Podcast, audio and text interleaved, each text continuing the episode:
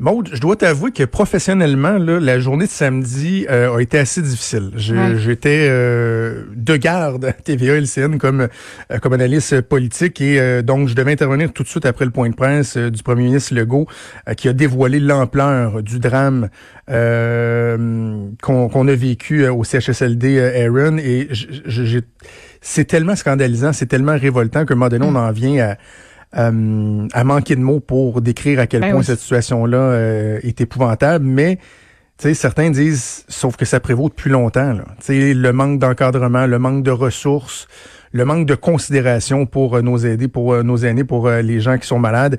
Et parmi les gens qui sonnent l'alarme depuis des années, bien évidemment, il y a Paul Brunet, le président du Conseil pour la protection des malades, qu'on va aller rejoindre au bout du fil. Monsieur Brunet, bonjour.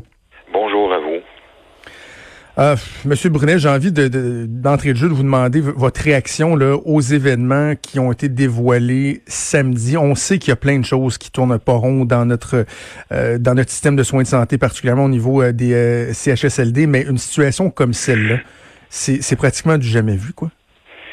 Ça fait longtemps qu'on n'a pas vu une histoire d'horreur comme celle-là, même si depuis les 45 ans que notre organisme existe, moi 20 ans comme porte-parole, on en a vu quelques-unes, mais celle-là, 31 euh, décès, assez fort, et euh, l'abandon littéralement des lieux par le personnel. Peut-être avec raison, l'enquête va déterminer pourquoi ils sont pas mhm. revenus.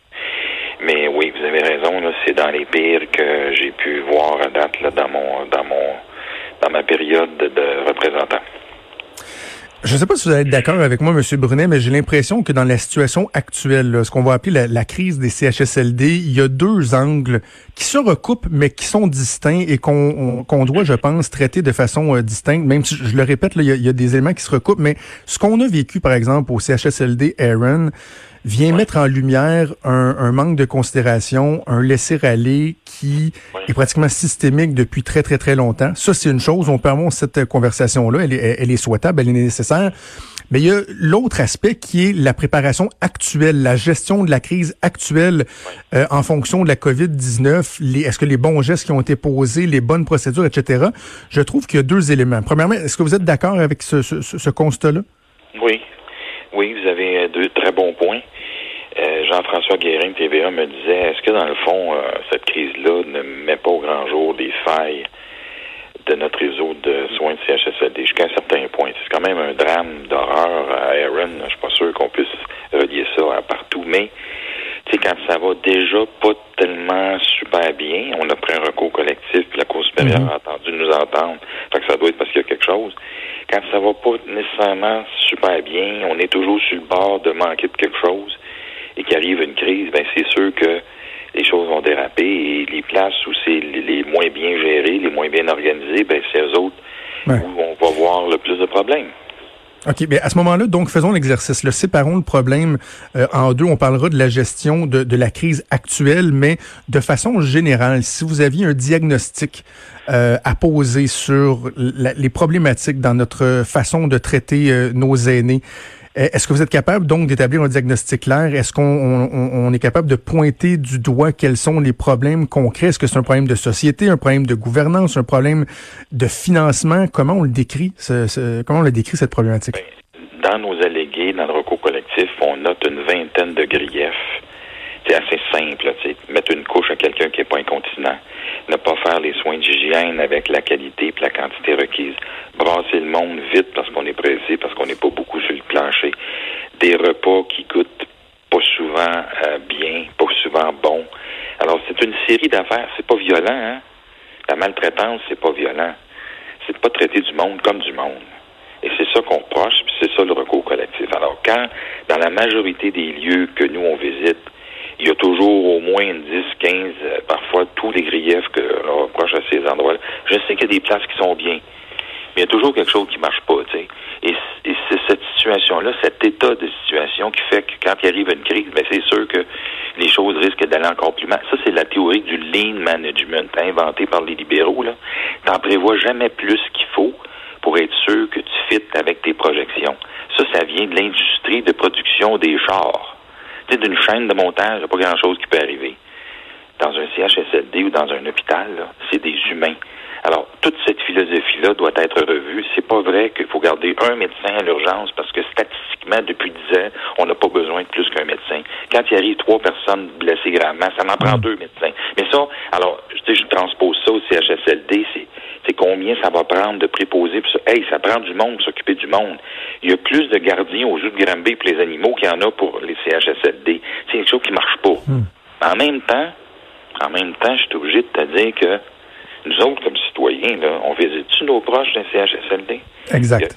Il y, a, un résident sur quatre qui est visité régulièrement. Un sur quatre. Les trois autres, là, nous, on demande au gouvernement d'être plus, d'être plus parfait que nous autres, dans le fond. Fait qu'on a, tu sais, il y a ça aussi. Là. On, en demande beaucoup à l'État, mais nous-mêmes, comme citoyens, comme parents, est-ce qu'on fait quelque chose? Alors, on a, on a une prise de conscience à faire. Je suis tellement content que vous souleviez ce, ce point-là, Monsieur Brunet. Moi, ça fait des années que que, que j'en parle lorsqu'on parle et des aînés euh, et de nos, euh, nos, jeunes. Je, parle tout le temps de notre euh, notre capacité à avoir une, une indignation à géométrie variable. Hein. Lorsqu'il y a un, un, reportage qui est mis de l'avant de certaines situations, là, et là, on s'indigne, puis on est donc bien fâché, on trouve ça bien épouvantable. Mais c'est assez rapide qu'on retourne à nos petites habitudes, à notre petit train-train quotidien. nous autres aussi, on a une responsabilité grattais un peu plus le bourreau, je te dirais, écoute, là, si je paye 1500 par mois pour que mon père soit bien traité en CHSLD, je m'attends à quelque chose. Et c'est un des reproches qu'on fait sur le plan contractuel. Moi, c'est pas pour mes beaux yeux que l'État prend soin de mon père, c'est parce que je le paye. Fait que dans, hmm. dans la mesure où tu as, entré dans ton, dans ton rapport une relation contractuelle, tu as le droit de dire que ça se passé, puis ça, c'est pas suffisant, puis ça, ça marche pas.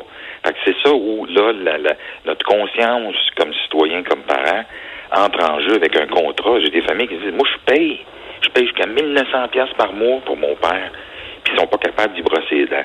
Fait tu sais, il y a ça aussi où, euh, si tu délègues à quelqu'un avec un prix pour qu'il s'en occupe, mais ben là, moi, je suis mal placé pour venir reprocher aux parents de pas s'en occuper, vu qu'on a cédé, on a donné un contrat à quelqu'un qui ne le respecte pas. Je ne sais pas si vous avez eu l'occasion, M. Brunet, de parcourir le fameux rapport du protecteur du citoyen euh, qui date de 2017 à la résidence euh, Aaron. J'ai l'impression que bien des gens l'ont cité, mais peu de gens l'ont lu. Là. Je, me suis je me suis donné la peine de lire d'un couvert à l'autre. Et quand on regarde la nature des allégations qu'il y avait dans la plainte à l'origine de cette, euh, de cette vérification-là du protecteur du citoyen et les constats qui ont été faits, parce que bien des gens disent, ah, dans un rapport, ça disait qu'il y avait tel, tel, tel manquement. Non, non, justement, les allégations disaient qu'il y avait tel, tel, tel manquement, mais lorsque le protecteur du citoyen, lui, a été dans cette résidence-là, tout semblait être au beau fixe.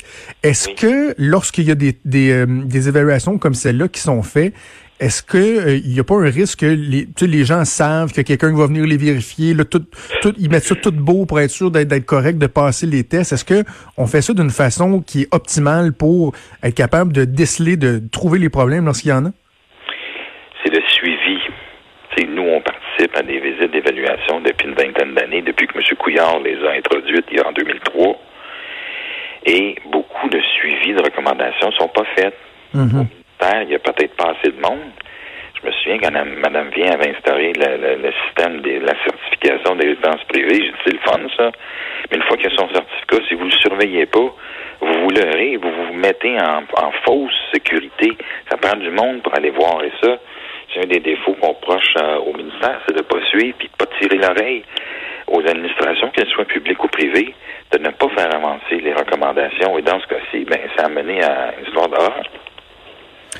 Et peut-être juste mentionner aux jeunes, dans le cas de la résidence Aaron, euh, un des constats qui était dressé dans le rapport du, protecteur du citoyen, c'était que euh, il y avait 50 places de libre sur une capacité de 150 et qu'il doutait de, de, de, la capacité justement à soutenir euh, une pleine capacité. La résidence disait, ben nous, on, va, on veut combler ces 50 lits-là. Et il disait, ouf, ils ont peut-être déjà de la difficulté à arriver. On n'est pas sûr qu'ils seraient capables de soutenir ça. Euh, et clairement, il n'y a pas de, de, suivi qui a été fait euh, à la matière. En tout cas, on, peut, euh, on peut en douter. Monsieur Brunel, le temps passe. J'avais dit que je voulais qu'on parle de l'autre aspect, la gestion de la crise actuelle. Quand on regarde le fait que la COVID-19 est entrée dans tellement de CHSLD, de résidences au Québec, est-ce que la gestion, la préparation des CHSLD pour faire face à cette crise-là, comment est-ce qu'elle a été optimale? Comment vous la jugez? De soins, que ce soit un CHSLD ou un hôpital, est supposé d'avoir un plan de contingence? Le plan de contingence, c'est un guide assez simple, assez rapide pour dire, OK, qu'est-ce qu'on fait quand on est dans le trouble? Alors, est-ce qu'on a suivi certains éléments? Est-ce qu'on le connaissait? Est-ce que les acteurs étaient au courant? Est-ce qu'ils étaient à jour? C'est le fun d'avoir un plan de contingence, mais si tout ce qu'il y a dedans n'est pas à jour, les, les gens sont plus là, les numéros de téléphone sont pas bons, on peut plus rejoindre personne. Alors, vous avez un bon point. Hein? Une mesure d'urgence, une sécurité, euh, comme c'est le cas présentement, c'est une chose. On peut pas reprocher que la coronavirus soit arrivée au Québec. Mhm. Mais après, comme vous le proposez, oui, il y a des comptes qui devront être demandés. Pourquoi on a commencé à envoyer du monde malade dans les centres d'hébergement? Ouais. Euh, C'est grave, grave erreur. On a probablement contaminé plus de monde que, que on, on- on voulait en, en protéger. On l'a corrigé tout de suite. Là, Pourquoi on a entendu au 2 avril pour dire que les CHSLD, c'est important, alors que depuis le mois de février, on savait à partir de la Chine, à partir de l'Italie, à partir de la France, les États-Unis, que les centres d'hébergement, les vieux, étaient les plus propices à attraper le corona puis à le, diffuser. Hey, un mois plus tard, on dit que c'est important. Moi, j'ai appelé le 18 mars. Je parlais avec des gens du gouvernement. Puis on m'a dit pas, on n'a pas le temps de tester le monde dans les CHSLD. Ben là, on est dans la marde. Que, on va vivre avec, puis on va travailler plus fort. Mais je pense qu'on était un petit peu en retard, sauf respect. Êtes-vous agacé par le fait que le gouvernement, même si on reconnaît qu'ils font une bonne gestion euh, au niveau des communications, l'empathie, etc., êtes-vous agacé du fait qu'ils soient pas capables de reconnaître que, ben, sur tel aspect, peut-être qu'on n'avait pas été dans la bonne direction, peut-être que ça, on n'a pas agi rapidement? Euh, je, trouve l'imputabilité, on n'en parle pas beaucoup dans, dans les responsabilités du gouvernement, puis je veux pas le personnifier au premier ministre, mais au, au système, au ministère, aux décisions politiques qui sont prises. Ben nous, monsieur, euh, depuis euh, 45 ans qu'on critique, puis qu'on observe, puis on accompagne, euh, on a toujours dit ce qu'on pensait. Mon frère Claude, qui a fondé le comité il y a 45 ans, on n'avait pas beaucoup d'amis. On n'a jamais eu beaucoup de subventions du gouvernement, contrairement à d'autres groupements qui ont beaucoup de subventions, mais sont plutôt complaisants. On les appelle des sous-traitants du ministère. Nous, on est un organisme qui, dit ce qu'il pense et qui dit ce qui se passe. Quand j'ai dit qu'il y avait plus que six ou cinq euh, centres d'hébergement qui étaient problématiques, euh, on m'a envoyé des critiques. Vous ne devriez pas critiquer. Même en situation de crise, il faut garder un regard critique et vous, les médias, Mhm. êtes aussi pour ça. Et faire attention qu'on demande des comptes éventuellement.